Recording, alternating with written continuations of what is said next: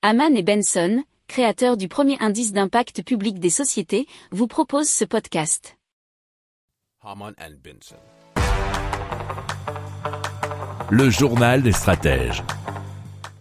Et donc, on commence tout de suite avec Aqua ARM.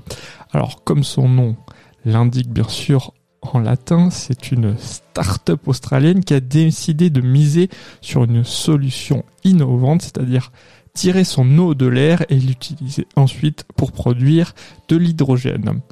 Alors, son projet s'appelle Desert Bloom Hydrogen et il a été euh, logé dans l'arrière-pays du territoire euh, nord-australien.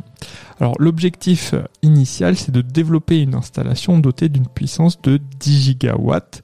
Alors il faut savoir que pour l'instant ils sont assez discrets sur la technologie qu'ils comptent utiliser.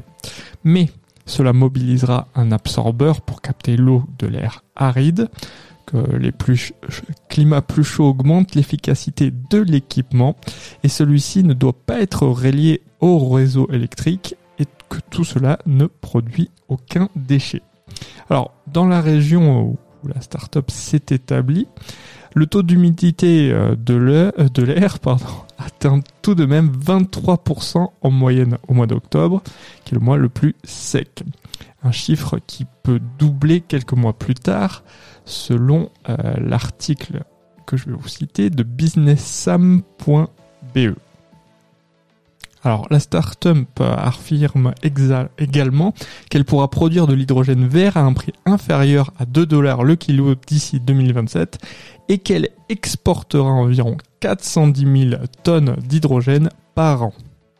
Si vous aimez cette revue de presse, vous pouvez euh, vous abonner gratuitement à notre newsletter qui s'appelle La lettre des stratèges, LLDS, qui relate, et cela gratuitement, hein, du lundi au vendredi, l'actualité économique, technologique, énergétique, mais aussi de l'hydrogène, et puis de tout ce qu'on trouvera super intéressant pour votre vie. Pour approfondir ces sujets, abonnez-vous à la newsletter de Haman et Benson, et écoutez nos autres podcasts, que vous retrouverez dans les notes de l'émission ou sur notre site internet.